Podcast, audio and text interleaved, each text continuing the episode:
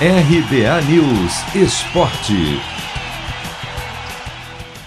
Diretoria do Grêmio banca a permanência do técnico Thiago Nunes após mais uma derrota, mas cobra o treinador e deixa claro que ele precisará fazer algo diferente já na próxima rodada do Brasileirão.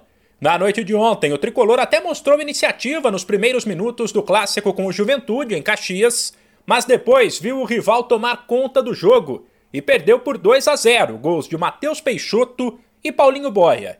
Com isso, o Grêmio segue na lanterna do Brasileirão, com apenas dois pontos, enquanto o Juventude, em boa fase, chegou a 12 e entrou no G6.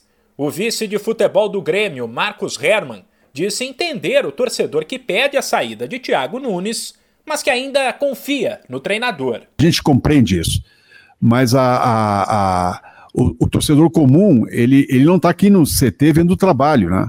É, é, eu, eu, lembro que não faz muito tempo é, o, o, o Thiago pegou o time com instabilidade, estabilizou ele rapidamente, fez uma sequência de 13 jogos com 12 vitórias e um empate.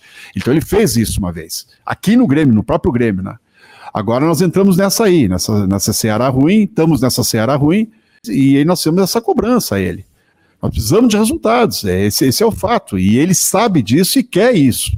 Então, agora é, é tem aí três dias para remobilizar o grupo, três dias para, enfim, fazer um fato.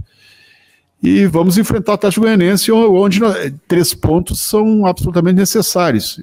Temos uma pressão enorme, evidente, a pressão está aí, mas vamos ter que conviver com isso. O Inter não está tão mal quanto o Grêmio, mas também vive uma situação complicada. O Colorado, mesmo com um a mais na última meia hora de jogo, já que o palmeirense Kusevic foi expulso, perdeu para o Verdão em casa por 2 a 1, com um gol sofrido aos 43 do segundo tempo. Na empolgação de ir para cima, o Inter perdeu a bola no meio de campo e viu o adversário matar o jogo num contra-ataque.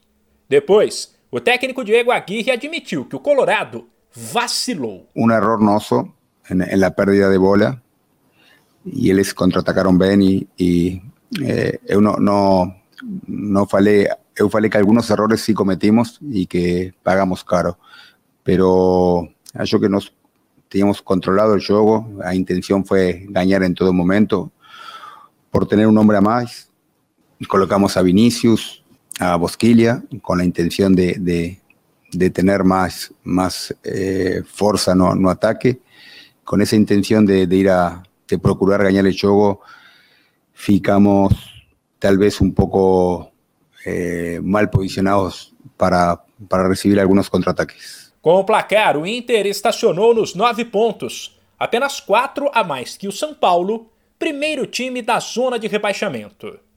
De São Paulo, Humberto Ferretti.